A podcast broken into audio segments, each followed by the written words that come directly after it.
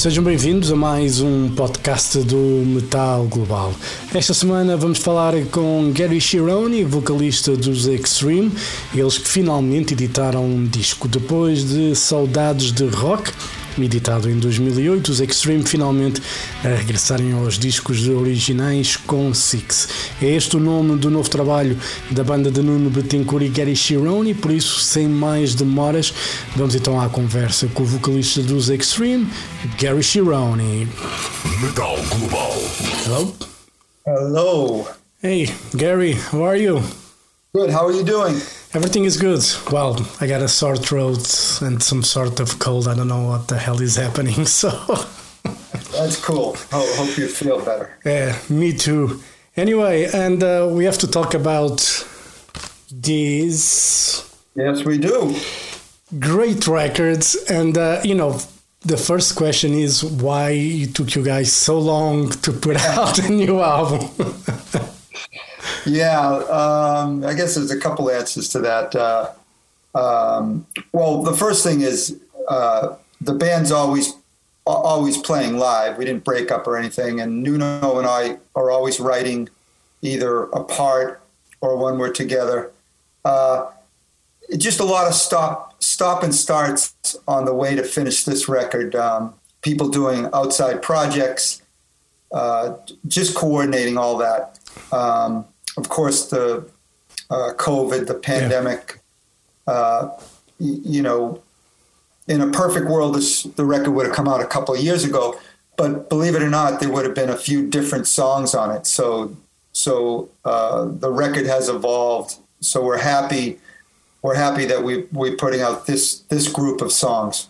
Yeah, and when you're writing, you know, is is there a like what's the process that you normally go through? Because you you were saying that if it was released a couple years ago, there will be probably some different songs or something. Um, you always are are in a constant writing mode. You're never happy with what you have.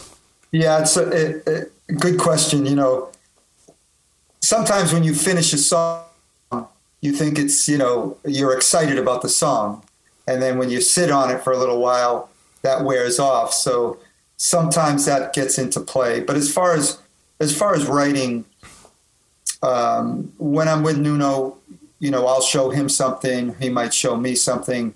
Uh, it might just be a lyric. It might be a riff. It might be a piano piece, and uh, we'll usually put our minds together and um, and come up with something. Yeah. Does it take long to finish a song, or it just varies from song to song? Yeah, yeah it, it, I think it does. It varies. Some songs are real quick, and you- and you're like, oh, this is great. Um, you know, the next song is going to be nice and fast. And other songs, you toil, you toil over a lyric or or a musical part or a transition. Sometimes you'll take a leftover of a you know middle eight of another song and put it in this because it works chord wise and all that stuff.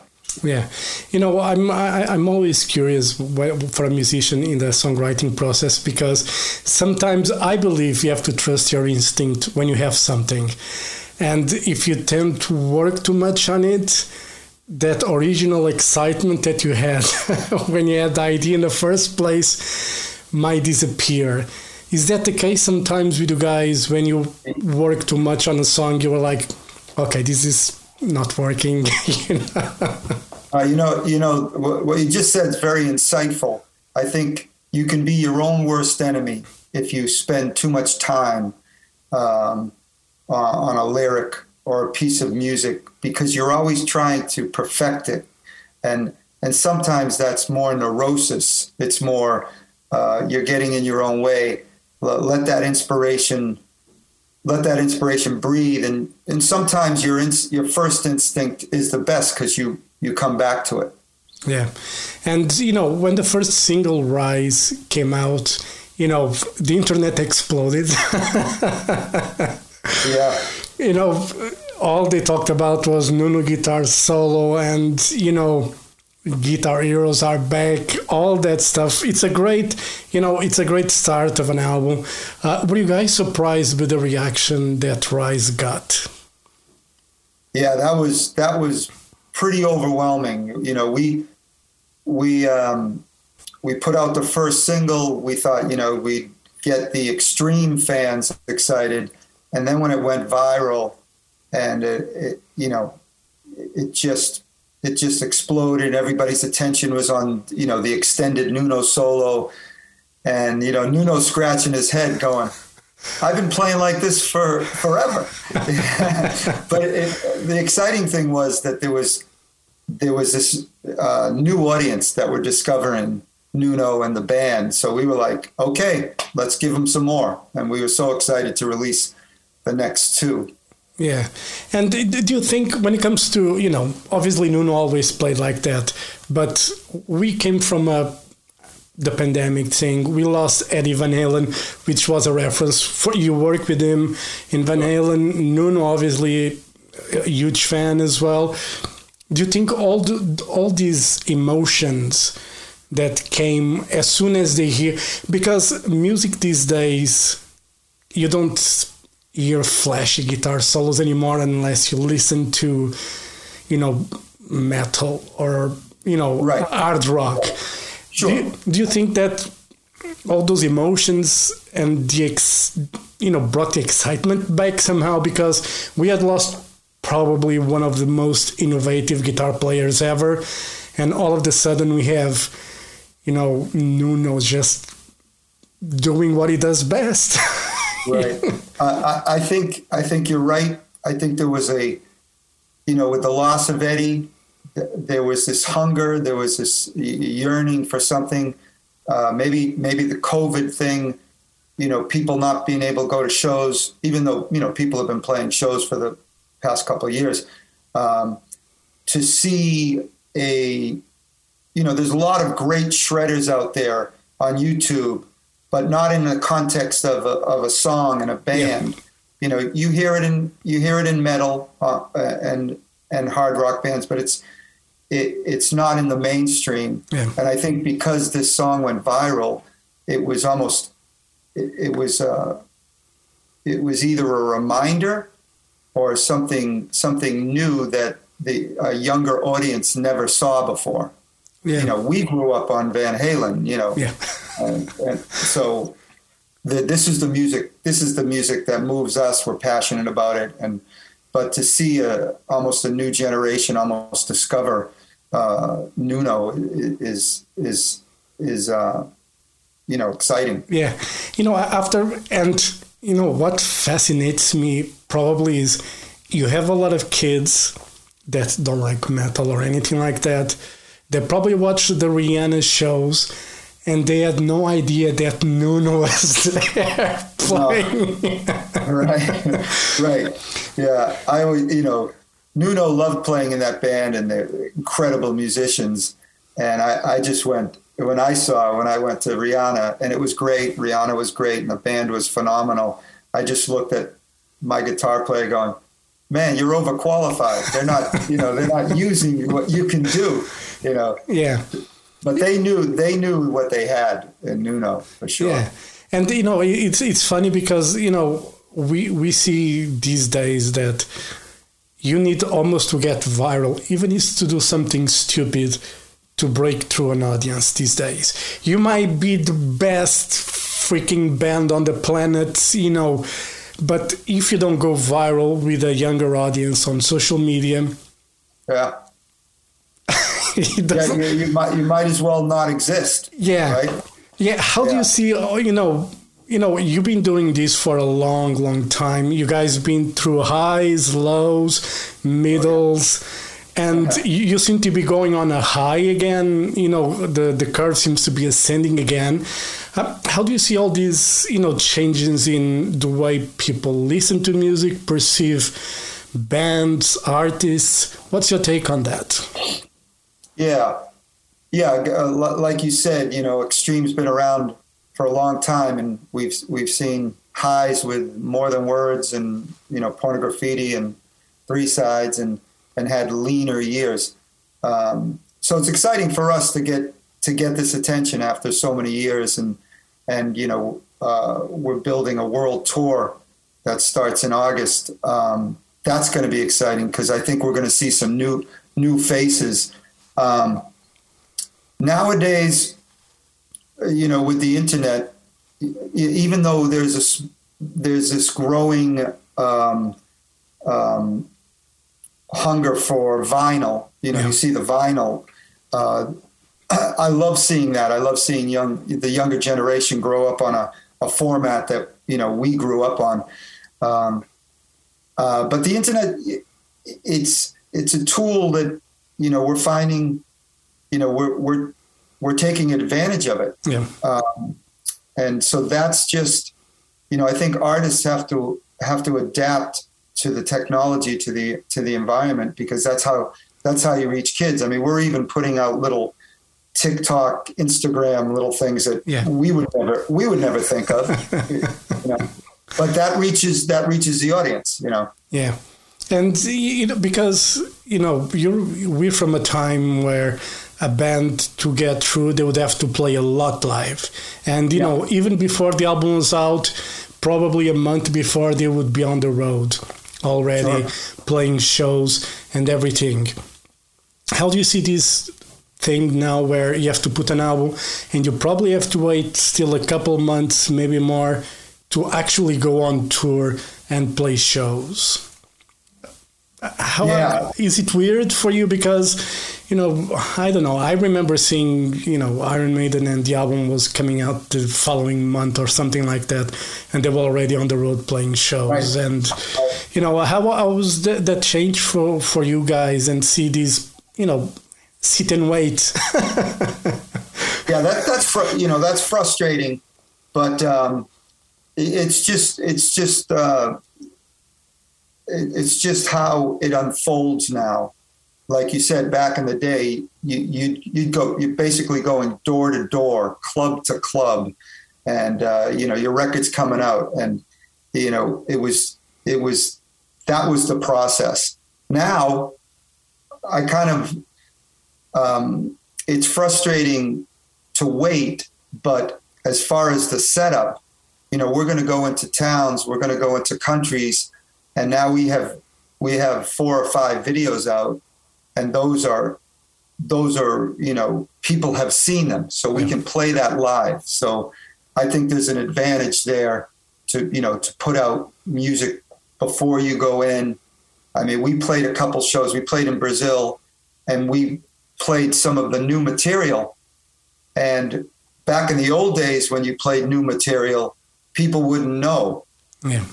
Now we, we played in brazil or the cruise uh, a couple months ago, and we got a reaction to the new songs like some of our our bigger hits of the old catalog. So that was that was amazing. Yeah, it's exciting to go on stage. Always, yeah. I think you know. I, I think if you ask if you ask any rock band, that's why we do it. You know, we um, you started off in a bedroom or a garage you know, garage band when you were a teenager and you just wanted to play. So you get older and it's a little rougher on the road when you're when you're older, you know.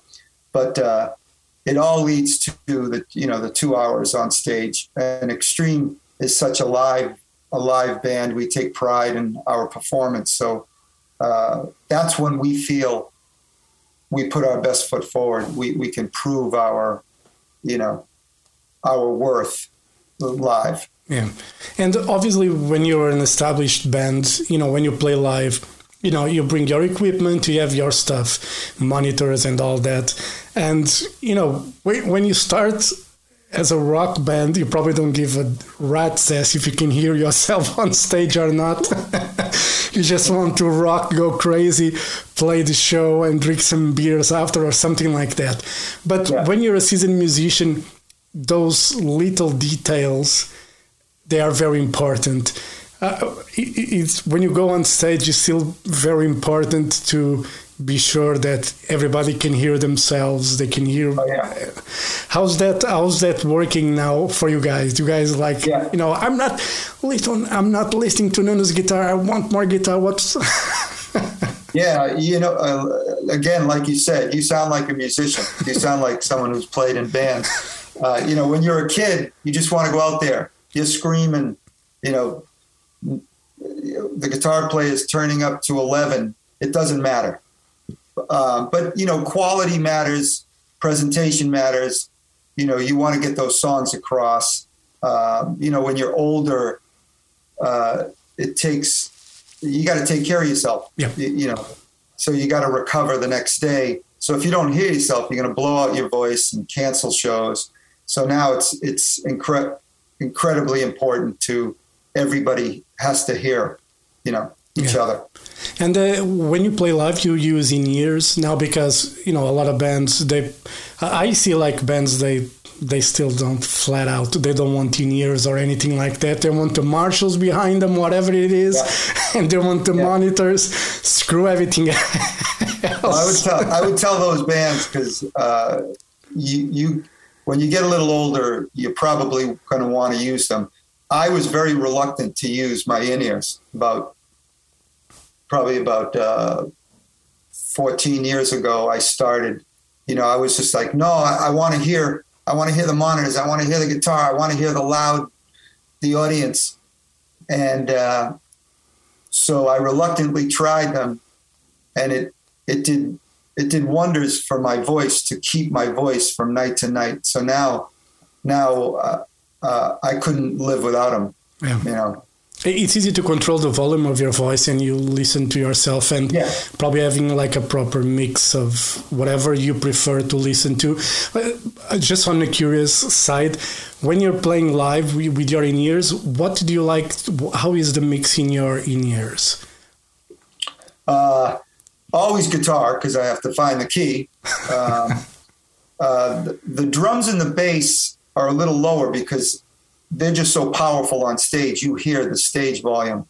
So as long as I'm hearing guitars, I'm hearing the background vocals that I can sing with Nuno and Pat.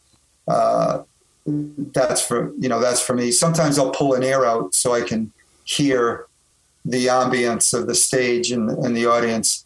But uh, um, and sometimes I turn it too loud, uh, and I pay for that at the end of the night because you know you just get so excited and you don't want to you don't want to be singing, you know, hearing this little soft rock band. You you want to be you want it to fill your body. Yeah. So Cool. And uh, you know, going back to six, um, how long? You know, it, took some time to write the. You, you were in a constant writing mode, but how long did it take to um, finish the songs for the for the album? How long did it take? What was the start period, so to say, for uh, six? Yeah, you know, um, I think it was about 2015, 2016, we started getting serious about, you know, we didn't have a time on it. We just went, okay, these songs are the cream, cream of the crop. Let's finish this song, put it aside.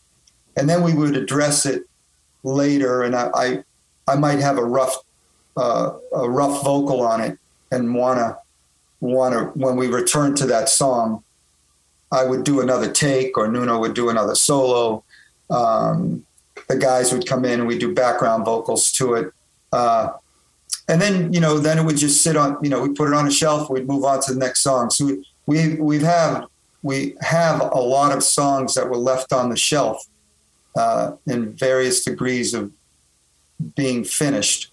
Um, and uh, we might, you know, we'll return to those for the next record um, with with new songs we're writing in real time. You know, Yeah, and uh, putting an album out is still worth it for you guys these days. You know, because we see the way we talked about trends, technology, and you know the way people listen to music these days. Is it still worth it for you to put an album out? Is still exciting? it is exciting. Uh, I think it's important.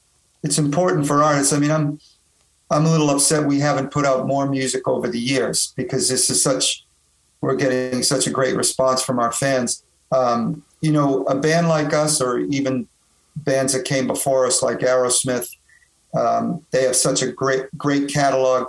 When they play live, people want to hear their older material. Yeah. And then when they put out a new record, they might play one, maybe two new songs, and then it'll fall by the wayside.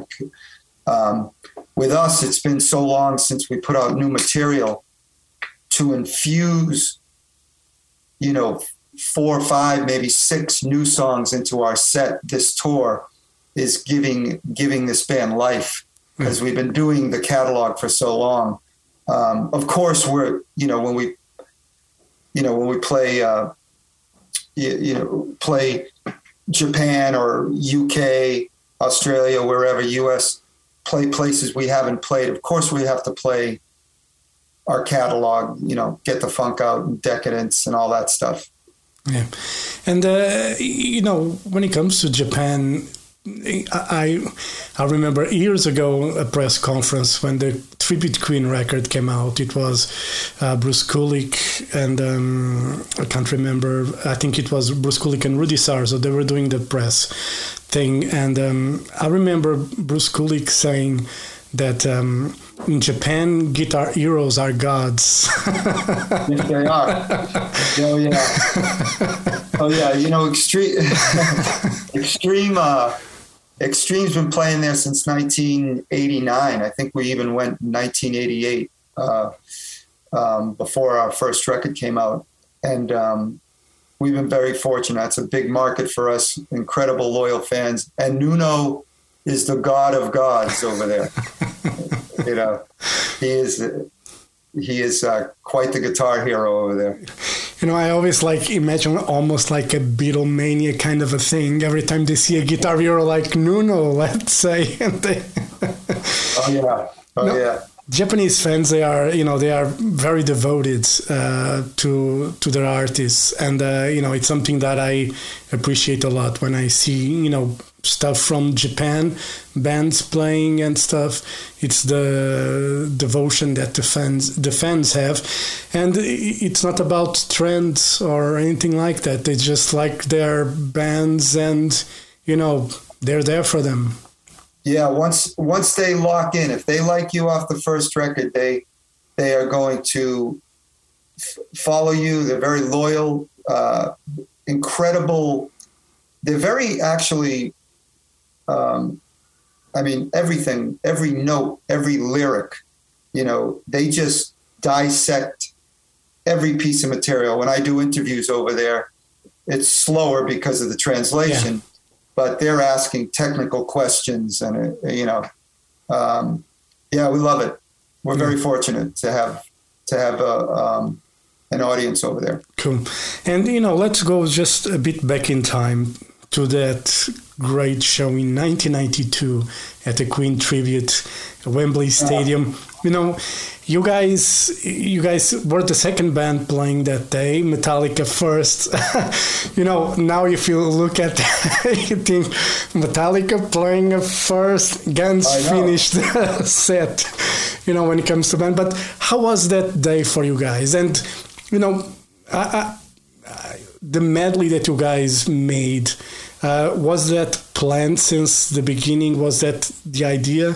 How was that? You know, I love that. You know, I'm a huge Queen fan anyway, but um, yeah. I remember seeing that live on TV. You know, I recorded on the radio as well. I had tapes with everything, even with the Spinal Tap performance, which was hilarious. oh, How was that day for you? For you guys? Well, that was yeah. That's that was an incredible day um, when you know we were we actually met Brian a couple years before that. He jumped on stage. Me and Nuno did the Seville guitar uh, uh, show over there. That's when we met him, and uh, Brian got a kick out of me and Nuno because we were Queen fanatics. So when Freddie passed, uh, we were we were in we were on tour in London, and we went out to dinner with with Brian and the band. And um, he said he was going to do this. We're going to do this great tribute to Freddie, and we'd like you to be a part of it. And we were just, in, we were just going crazy inside. Um, so it was. So when he asked us that, we knew exactly what we were going to do. You know, he says, you know, we're inviting all these bands and you guys get to play a song and, and the format was you, you know, play your material and then play a Queen song like Metallica did Stone Cold Crazy. Yeah. And uh, we knew from the start, we said, we're not doing any extreme. We're, we're just, we're going to do what, we're going to do what Queen did for Live Aid. We're going to put a medley together. And uh, believe it or not, our medley was like an hour long, and, and we had to cut it down to like 15 minutes because I'm going, we got to do this song, we got to do this song. Yeah, we, you know, we were we were crazy. Yeah. Uh, so that day uh, was such a thrill for us. You know, we got we got to meet every hero you could think of: Roger Daltrey, Elton John, Bowie, um, George Michael, uh, Robert Plant. We were in heaven. Yeah. And um, for us to do Queen, you know, collectively our favorite band. Certainly, Freddie is my all-time my all-time hero. To uh, to do that and for us to play well, and you know, we got off stage and we were looking at each other, going, "Did you how you know? Did you do good?" And I go, "Yeah, yeah, yeah, yeah." Everybody felt good after that, and for people to still bring it up um, is such a is such a thrill for us because that was probably the the best day of Extreme's career. Yeah, and you know because I remember, if I remember correctly, you opened with Mustapha on the medley, Oh, yeah. which Yeah. you know it's probably for me it's one of my favorite from you know until the 80s it's one of my favorite songs. You know that jazz record has uh-huh. some gems there that you know i'm like okay you have don't stop me now. You know everybody knows the song. But you have Mustapha you have dreamers ball. You know Wow. In only seven days. yeah. You know uh. so many gems there. But you know how did you decide like i'm going to start a medley with Mustapha That was scary. That was probably the scariest part because I didn't have my band behind me. yeah exactly Uh, but uh, um, I, I think very simple. It was one of one of my favorite songs, and we put it in the medley. And we thought we thought that it was, you know, for Queen fans like yourself, you know that song. It's not a famous famous song, you know, not like the hits "Don't Stop Me Now." yeah Um, and we just thought it was like this one's for the Queen fans. We're gonna go out there. We're gonna we're gonna belt out Mustapha, and and uh, we'll know we'll know that the the Queen fans will know that we you know we are Queen fans. You know we're pulling out this we're pulling out this gem to start our medley, and I think uh, you know from then on in it was it was off the rails. You know? yeah did uh, brian say anything when you after the that sh- that performance did it was he surprised that you guys pulled that off Yeah, yeah, he was very he was very complimentary. You know, again, before we went on, we you know we weren't supposed to do all those songs, and uh, um, it, uh, Nuno says you know some of some of the people caught wind and they were like they were a little reluctant as you know should you guys be doing this, but uh, you know we we just had blinders on. We Yeah. we knew what we were going to do. Um, yeah. Uh, the whole band was complimentary. I, I remember getting off stage and uh, Elton John, you know, I was walking by past Elton John and he gave me a big kiss. He goes, "You guys were brilliant." So I was just like, I, it, it was fantastic. It was- goodbye yellow brick road. You know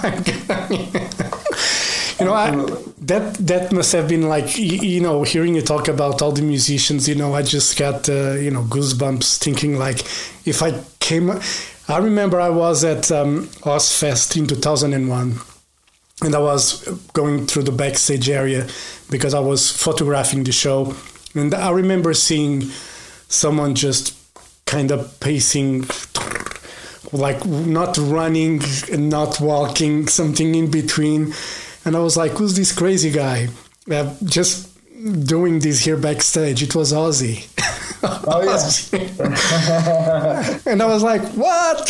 you know, Exactly. what, what am I going to, you know, I wanted to say a lot of things. I just stayed there with my mouth open, didn't say anything. so I can imagine if you were like backstage and seeing like Robert Plant, David Bowie, you know, Roger Daltrey, you know, I probably would just like. yeah, well, uh, you know, the band was that because uh, everywhere you turned. I mean, I remember rehearsing the day before um, in rehearsals, and you know, here I am standing next to Annie Lennox, and we're waiting to for for our turn to play with Queen, and and I'm I'm freaking out that I'm I actually have to sing in rehearsal with Queen, you know, and here I'm standing next to Annie Lennox, and and uh, um, it was nerve wracking. Yeah. And then, you know, a couple I forgot who who went on before me and sang, but they did it a couple times, and then when it was my turn to rehearse, you know, I knew Brian, so you know, I gave him a hug, and we started we started Hammer to Fall because I was doing that later in the evening, and uh, and I did it once. I did it without the cue cards and lyrics because I had it memorized, and after that, after that, I went, you know, I thought I was going to do it again, you know, rehearse it twice. And Brian goes, no, no, no, you, you know, he goes, you, you're great, Gary, you know it. And I'm like, wait a minute, I want to do it again. you want to milk the experience. yeah, exactly. I wanted to hang on to that, um, and that was just, you know, I get I get goosebumps talking about it because just to remember those moments that that, that rehearsal to actually play with John Deacon and Roger Taylor. I mean, this is this is you know I'm a I'm I felt like a 13 year old kid in my yeah. bedroom singing Queen songs. So yeah. you know. Cool. And uh, Gary, before we go, uh, you guys are planning a tour. Um, what's the idea for next year? You, you, know, you have some shows this year, but for 2024, are you going to go on a more extended tour? What's the yeah. plans?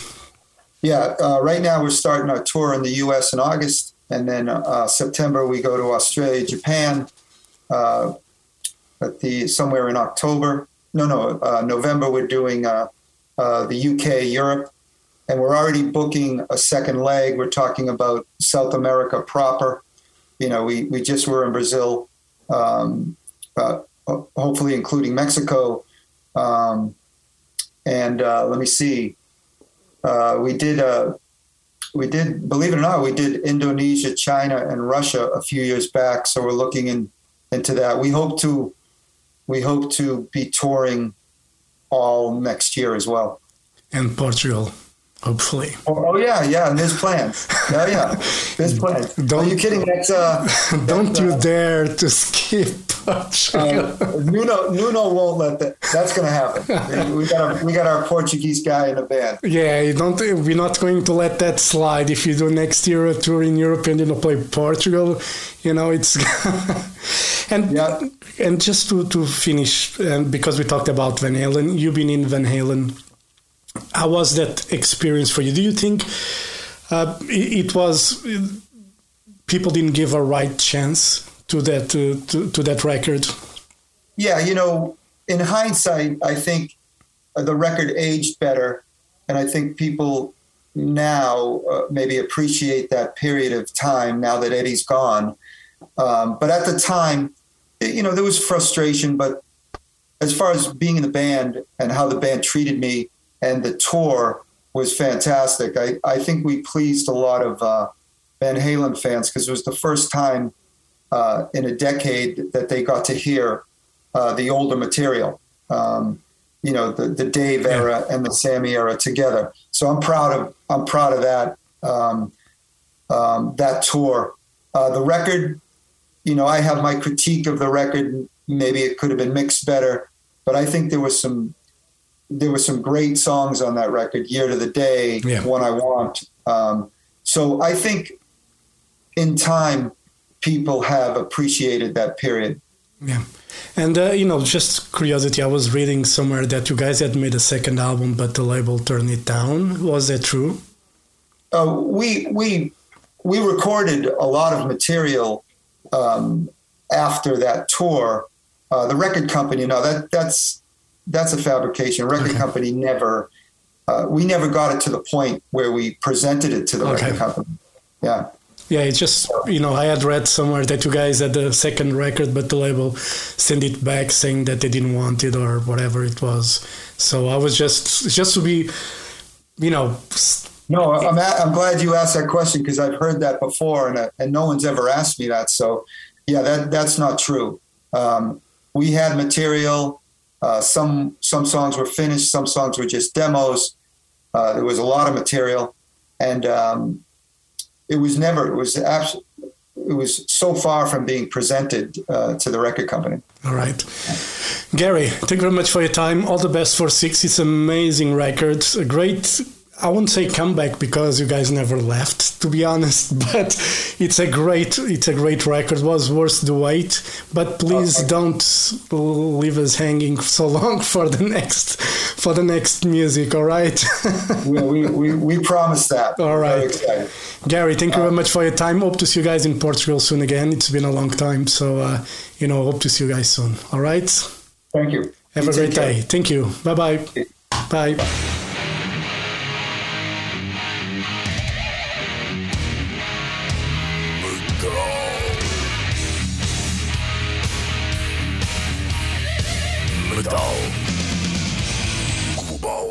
Metal Global foi a conversa com Gary Chironi, vocalista dos Extreme.